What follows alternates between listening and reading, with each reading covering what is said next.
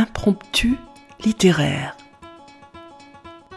Voici quelques pages écrites par Anne Brunswick sur les Juifs de Sibérie, poétesse et universitaire, dont nous avons choisi de vous donner le témoignage. Amis auditeurs, bonjour. Aujourd'hui, nous vous proposons la lecture à plusieurs voix. Les femmes en avaient payé le plus lourd tribut. Le cas de Yissou.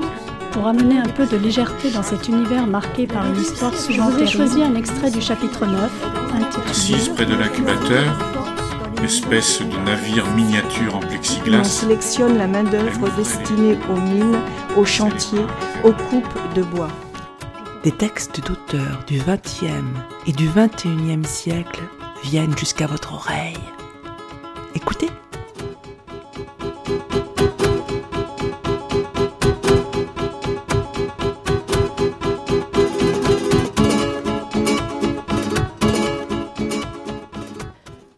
Amis auditeurs, bonjour, ou plutôt bonsoir, car aujourd'hui, comme l'une de ces anciennes veillées d'autrefois, nous vous contons, sans le support d'un papier ou d'un livre, des histoires de Noël qui nous ont plu, que nous avons naturellement interprétées en les racontant, et que nous avons testées auprès de petites et de grandes oreilles. En espérant qu'elles trouveront leur public par la voie radiophonique, les voici.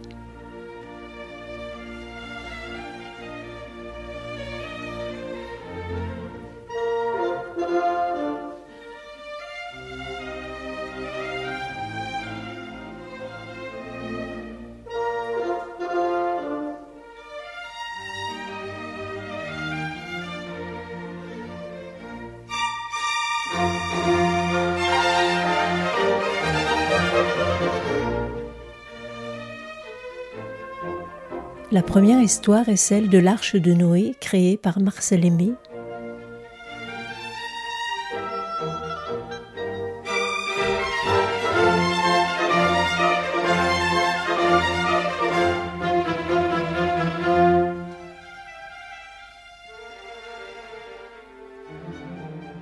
C'est l'histoire de Delphine et Marinette. Les parents de Delphine et Marinette euh, s'en vont préparer Noël ils se rendent chez l'oncle Alfred et ils disent à leurs deux filles On va partir seuls parce qu'il pleut tellement que vous seriez trempés et on vous laisse. On vous rapportera des nouvelles de la santé de l'oncle Alfred et on vous dira aussi comment, avec lui, on a préparé Noël. Surtout, amusez-vous bien et n'ouvrez à personne. Au revoir et les parents s'en vont. Delphine et Marinette les regardent partir. Elles collent le nez à la vitre et il pleut, il pleut, il pleut. Marinette dit Il pourrait pleuvoir pendant quarante jours et quarante nuits. Et Delphine lui dit Mais pourquoi tu dis ça? Oh, parce que j'aurais bien envie de jouer au déluge. Mais oui, c'est une très bonne idée, on joue au déluge. Alors, aussitôt, elles s'en vont dans la cour, dans les tables, dans la porcherie, dans la basse-cour, et elles font rentrer dans la salle à manger d'abord les petites bêtes, la poule, le coq, le dindon, le canard, le lapin, des bêtes un peu plus grosses, le mouton, le cochon, la chèvre. Le cochon, euh, quoique, euh, il a déjà peur et il commence déjà à crier, mais enfin il rentre. Et des animaux encore plus gros. Elles font rentrer l'âne, le cheval, la vache. Le bœuf, est-ce qu'il va passer le bœuf? Eh oui, en penchant la tête, les deux cornes passent et les voilà tous rassemblés dans la cuisine avec Delphine et Marinette. Voilà, le déluge a commencé, nous allons pouvoir commencer notre jeu, déclare-t-elle. Les animaux sont tous bien serrés dans la cuisine et le cochon commence vraiment déjà à paniquer. Et il crie. Marinette lui dit Écoute, n'affole pas tous les autres, regarde, fais comme le chat. Et en effet, le chat, lui, a l'habitude d'être dans la cuisine, il est déjà sur la table et il ronronne, il ronronne, il ronronne. Nous sommes au troisième jour de déluge, déclarent Delphine et Marinette. La cour a déjà disparu. Attention, ne nous cognons pas dans le banc, barre à bâbord, ne nous cognons pas dans le mur, barre à tribord. Attention, nous en sommes au dixième jour de déluge les animaux commencent à se dire mais est-ce que c'est vraiment un jeu? Est-ce qu'on va retrouver notre étable, notre cour, notre basse-cour?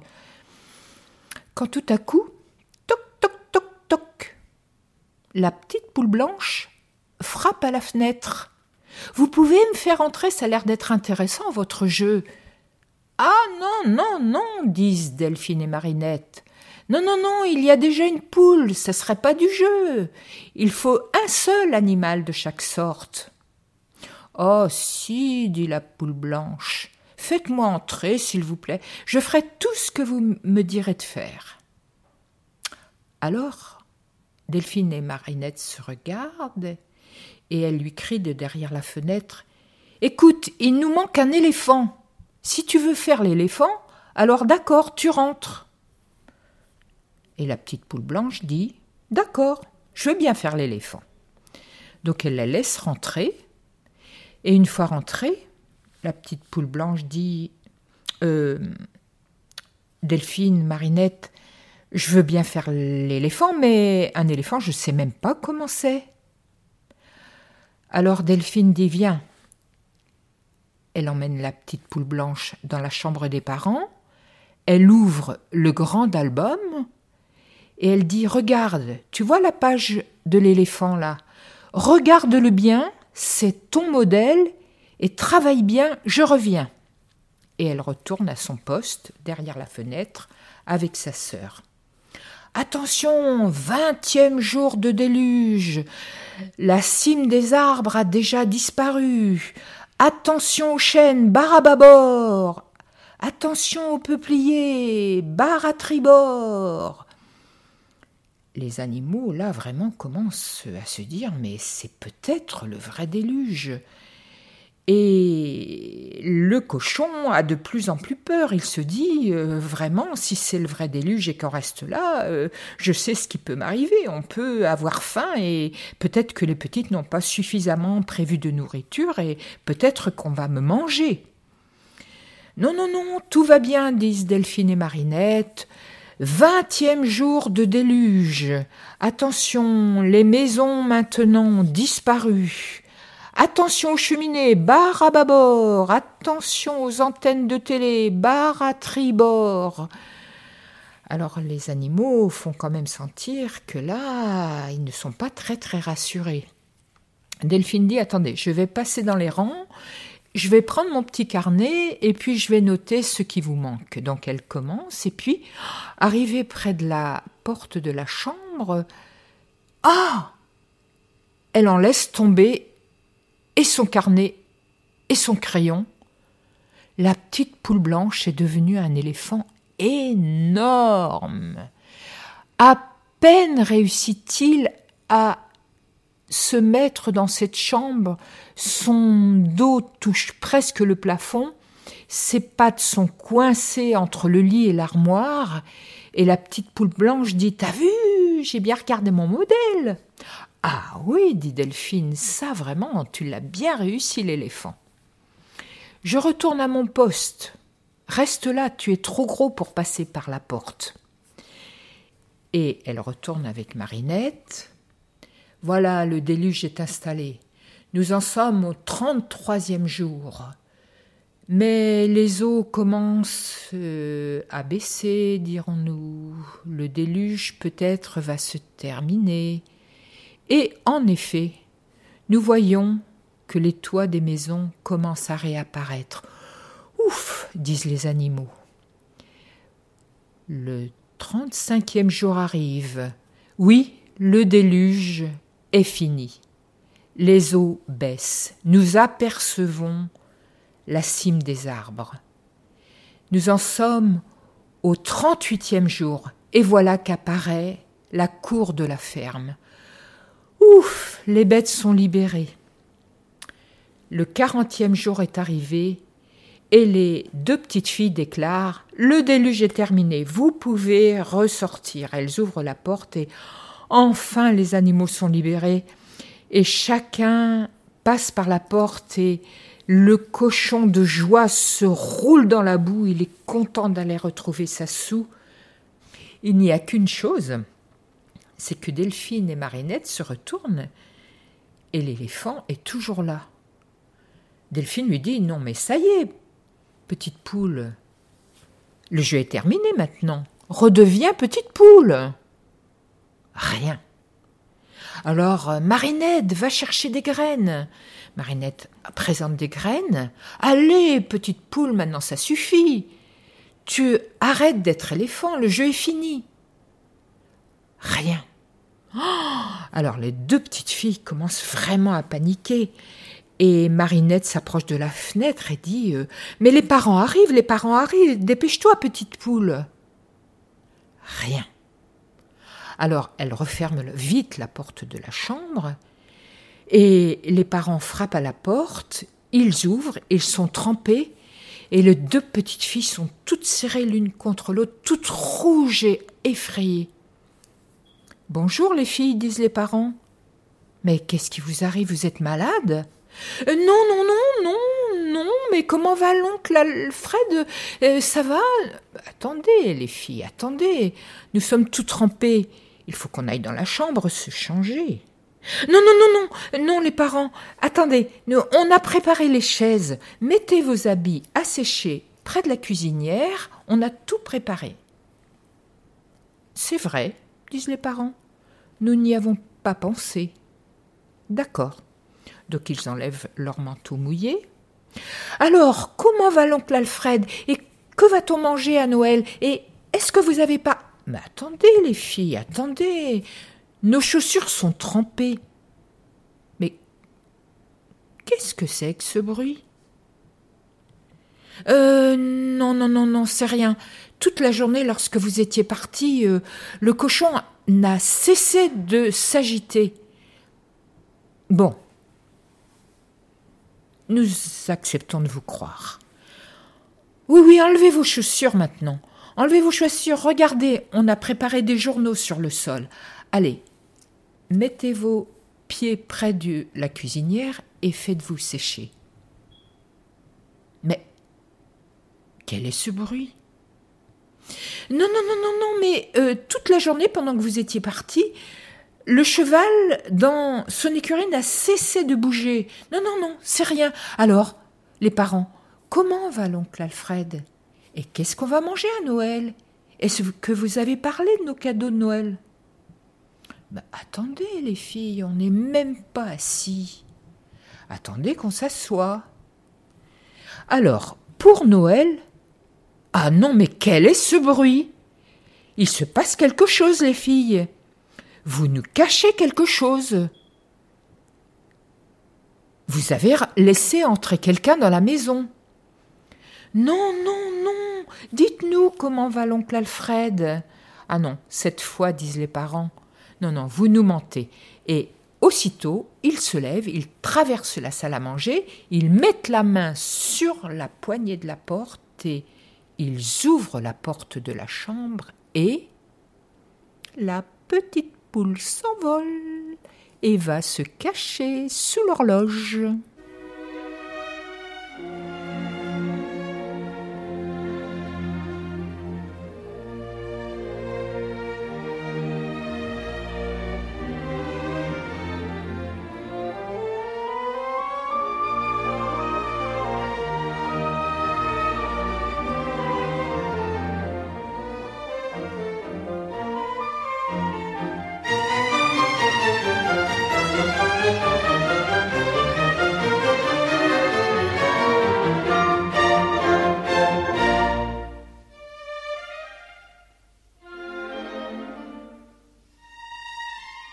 La seconde histoire est un conte contemporain écrit par Pierre Gribari, La sorcière du placard à balai.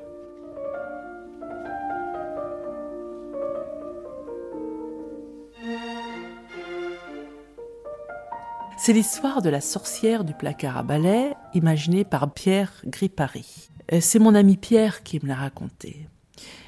Pierre euh, n'avait pas de maison et euh, un jour, il trouve une pièce de 500 francs dans sa poche. Très vite, il part chez le notaire et lui dit Monsieur le notaire, j'ai une pièce de 500 francs, je voudrais acheter une maison. Le notaire euh, dit 500 nouveaux francs, 500 anciens francs. Euh, bah 500 anciens francs. Bon, euh, que voulez-vous, je vous donne pour 500 anciens francs, j'ai des maisons à 1 million, 1 million 5, mais bon. Oh, monsieur le notaire, une toute petite maison, toute petite. Ah, toute petite. Ah, le notaire réfléchit. Ah, mais j'ai peut-être ce qu'il vous faut. Tenez, regardez.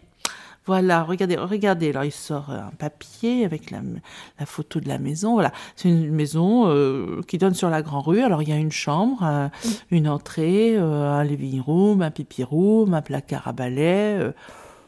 C'est pas mal. Alors c'est combien? 350 bah, francs plus les frais, 500. Très bien, je signe. Et il signe sur la première page, la deuxième page, la troisième page. Et euh, tout le monde est très content. Et le notaire rigole. Euh, pourquoi vous, vous riez? Je, suis très content. C'est très, très, bien. Euh, mon ami Pierre va voir la maison et effectivement, il la trouve très jolie. Il entre dans la maison, le couloir, la chambre, le living room, le pipi room et le placard à balai. Tout lui convient parfaitement. Il dit bah, Je vais saluer mes voisins. Donc il va voir sa voisine son voisin d'abord, de, de, la main à gauche. Il dit Bonjour monsieur, je suis votre voisin. Je viens d'acheter la petite maison qui est à côté. Et là, il voit le monsieur qui blêmit, qui lui ferme la porte au nez, sans autre forme de procès. Mon ami Pierre se dit Mais qu'est-ce que c'est que ce malotru? Bon, il va voir sa voisine de gauche. Il toque à la porte.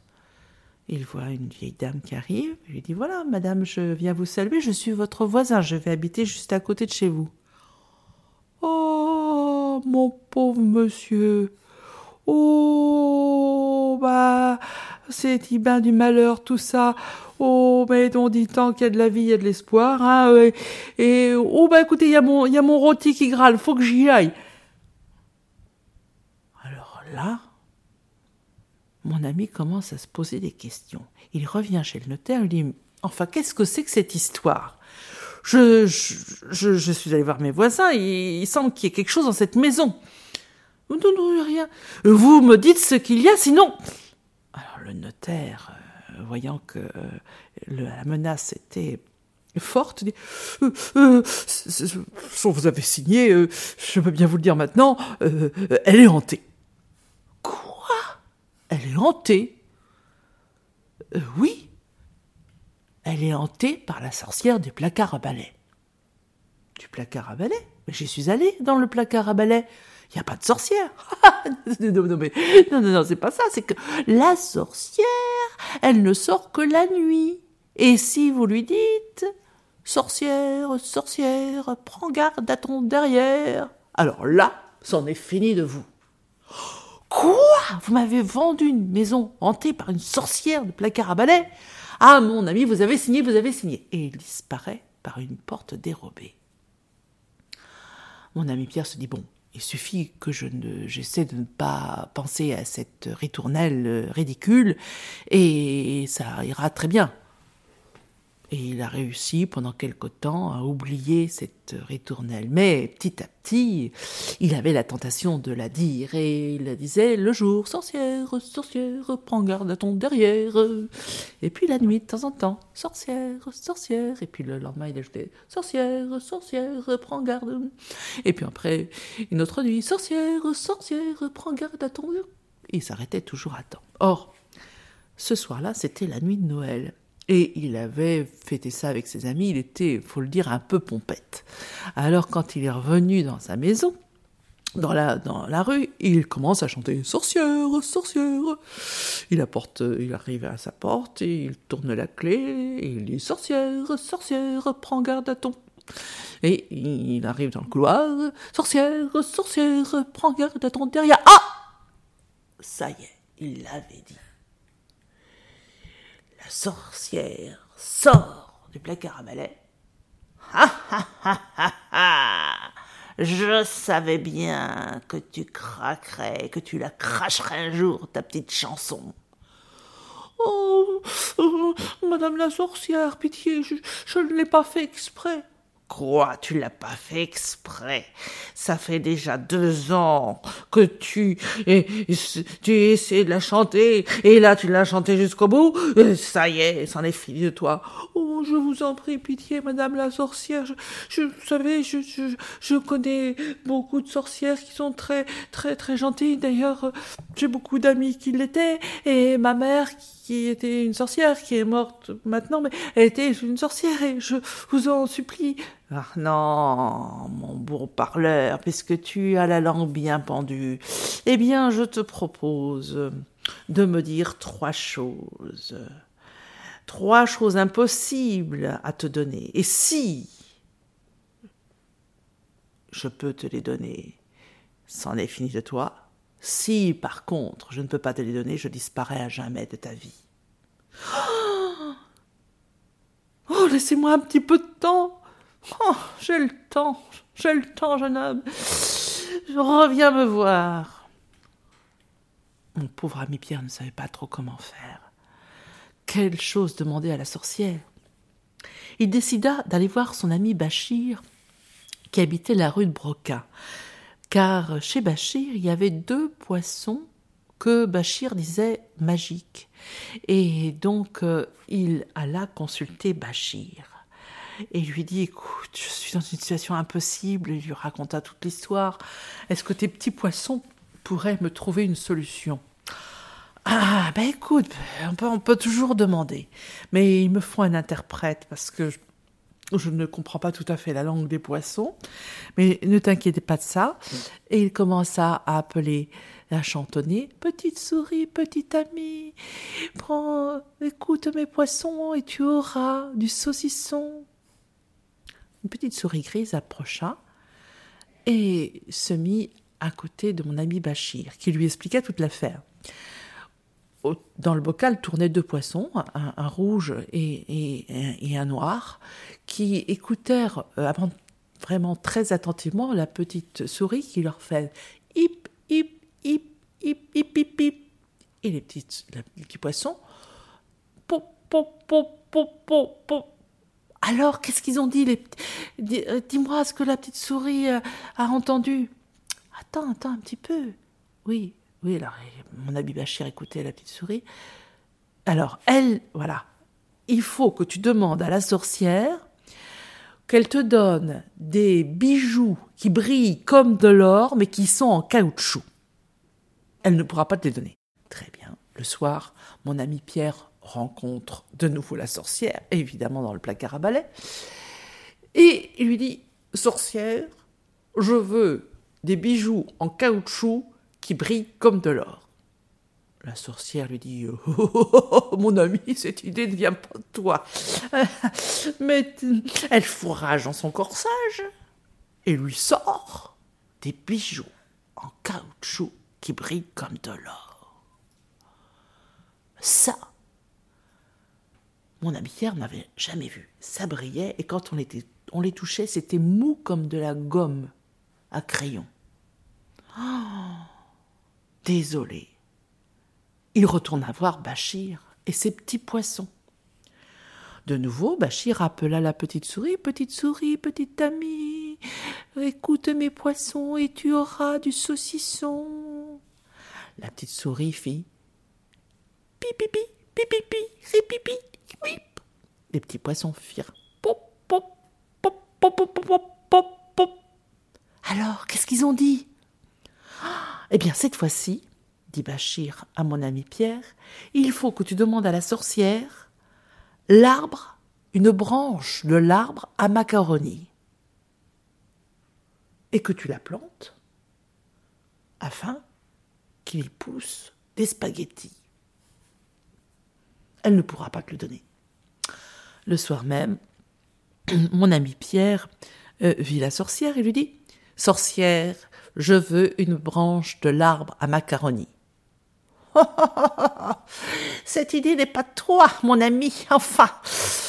Elle fourrage dans son corsage et elle sort une tige de l'arbre à macaroni. qu'est-ce que c'est que cette branche Ce n'est pas un arbre à macaroni? Plante-le, mon ami, et tu verras. Il alla dans son jardin, fit un trou, planta l'arbre, l'arrosa, et le lendemain, sur la branche de l'arbre à macaroni, qui était devenu un tronc déjà conséquent, pendouillaient des nouilles. Il y avait des coquillettes en forme de fleurs, et des spaghettis s'enroulaient. Quand il essaya d'arracher l'arbre, des vermicelles s'accrochaient aux branches. Là, mon ami Pierre fut désespéré. Il traîna sa peine. Et dans la rue, les gens disaient Oh, on voit bien qu'il n'en a pas plus pour longtemps. La sorcière le mangera ce soir. Bachir lui téléphona Bah alors, que fais-tu? Mais c'est encore raté. C'est fini. La sorcière me prendra cette nuit. Mais enfin, il ne faut pas se décourager. Il faut toujours essayer reviens. De nouveau, mon ami Pierre fut à côté du bocal, et la petite souris, appelée par Bachir, refit son office. Pipipi, ripipi, pipi, pipi, Là, c'est le poisson noir qui monta à la surface et qui fit pou, pou, pou, pou, pou, pou, pou, Bien sûr, mon ami Pierre demanda la traduction. Ah, eh ben chérie, alors là, il faut faire très attention. Et parce que cette fois-ci, elle ne pourra pas s'en sortir. Tu vas lui demander de te donner la grenouille à cheveux.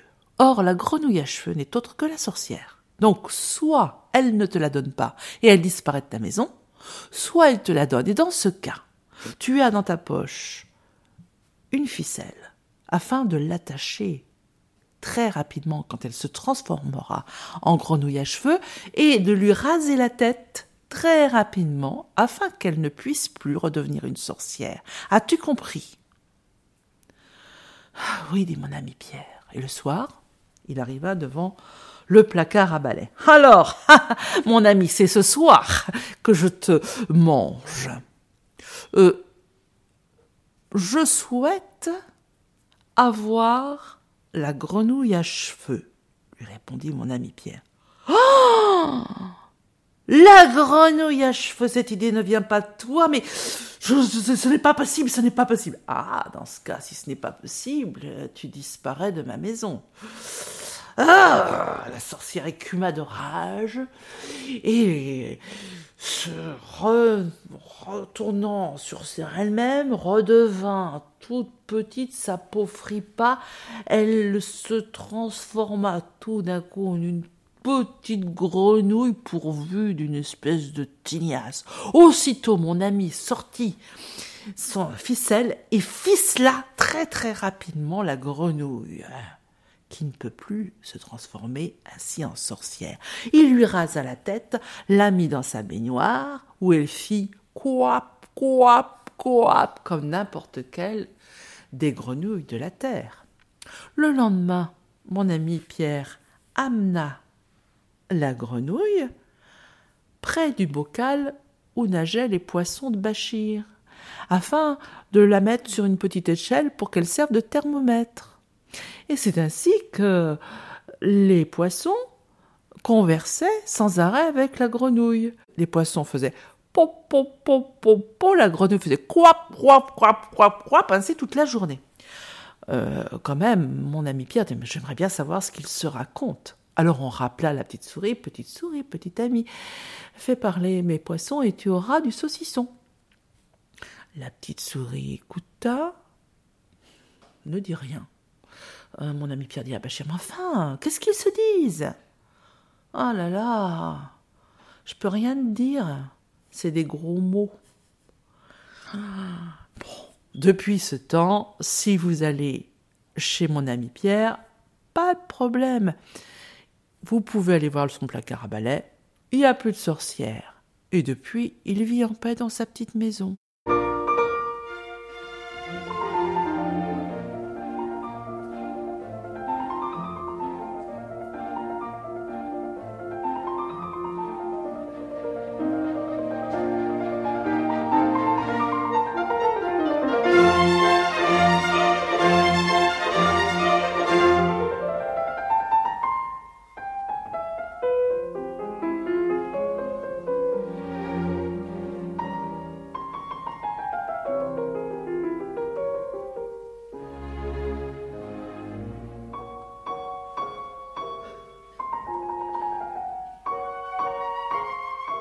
Enfin, la dernière histoire est celle de l'araignée.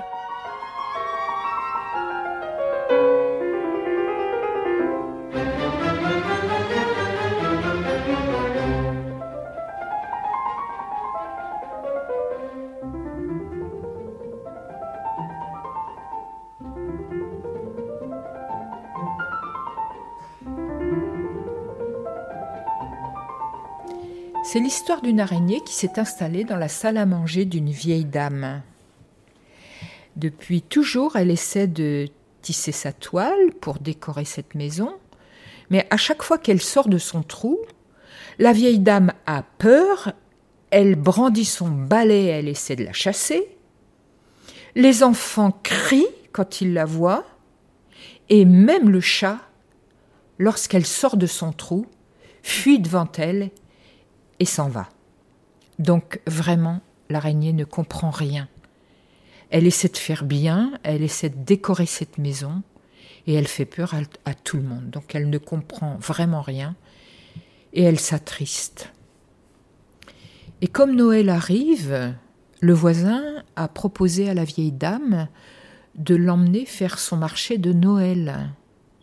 Donc l'araignée se retrouve seule dans la maison et elle en profite pour aller un petit peu plus loin et s'aventurer un petit peu plus large dans la maison sans faire peur là, cette fois à personne. Et alors, elle passe devant l'armoire à glace et oh lorsqu'elle se voit dans la glace, elle voit un être hideux tout noir, six pattes velues, des gros yeux exorbités. Elle dit Mais je suis horrible, je suis affreuse. Je comprends pourquoi je fais peur à tout le monde. Ah non, vraiment, je ne peux pas rester là. Et l'araignée, alors encore plus triste qu'avant, s'enfuit à toute vitesse vers les tables. Et là, elle trouve l'âne qui la voit si triste, il lui dit Mais qu'est-ce qui t'arrive, araignée? Elle lui raconte son malheur, elle dit vraiment euh, Tout le monde me disait que je faisais peur, je n'avais jamais compris pourquoi, mais je suis horrible, je suis moche, je suis laide. Et l'âne lui dit Mais tu sais, araignée, c'est pas si grave. Moi aussi, on me dit que je suis laid. Regarde mes grandes oreilles. Tout le monde s'en moque. Et puis quand j'ouvre ma bouche, regarde mes grandes dents. Tout le monde rit parce qu'elles sont toutes jaunes. Donc reste là, tu sais, c'est pas grave. On va s'arranger tous les deux. effectivement, l'araignée s'arrange avec l'âne. Elle tisse sa toile, elle décore la grange, et puis même, euh, elle s'installe sur le dos de l'âne et là, elle trouve des petites bêtes, des petites puces, des petites mouches. Et elle fait son repas et l'âne est bien content parce que ça le démange un peu moins. Et un soir, où le vent soufflait, tout à coup la porte de la grange s'ouvre et rentre un homme, une femme et leur petit enfant. Ah, ça alors Il cherche un abri parce que vraiment, dehors, il grelotte. Et l'araignée, lorsqu'elle voit ça, se dit oh, tiens, voilà un enfant que je vais peut-être pouvoir euh, protéger. Donc elle sort de son trou et elle commence à tisser autour de lui sa toile. Elle tire un fil, puis un autre, puis un autre, puis un autre. Et la femme la regarde faire et, chose étonnante, elle s'adresse à l'araignée. Elle lui dit Tu sais, je t'ai vu, araignée. Il faut que je te dise J'ai un pouvoir magique. Fais un vœu et je vais le satisfaire. Alors l'araignée ne réfléchit pas trois secondes, elle dit oh ben, Si je peux faire un vœu, alors ce que je te demanderais bien, c'est de devenir belle. Alors là, la femme dit euh, Ça vraiment, l'araignée, ça, je ne peux pas satisfaire ton, ton vœu. Je ne sais pas. Mais par contre, je vais te proposer quelque chose. Je veux que désormais on se souvienne de toi au moment de Noël. Je t'ai vu tisser tes fils. Ils sont si jolis que désormais, à chaque fois qu'un sapin de Noël sera fait, je propose qu'on fasse, en l'honneur de toi, des guirlandes.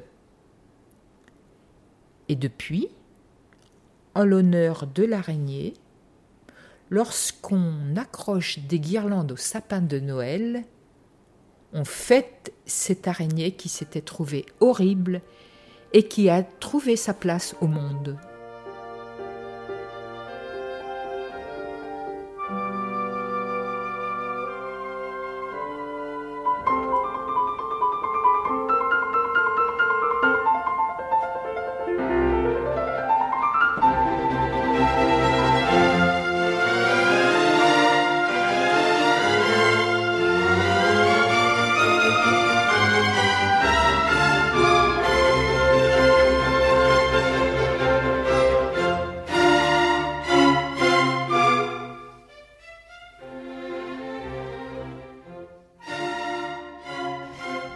Espérons que ces histoires contées par Monique et Anne vous ont emmené vers les chemins de l'imaginaire et de la poésie. La musique que vous avez entendue est celle du 27e concerto pour piano de Mozart, dirigé par Benjamin Britten et au piano Sviatoslav Richter. À l'enregistrement et au montage technique, Ouria. À bientôt.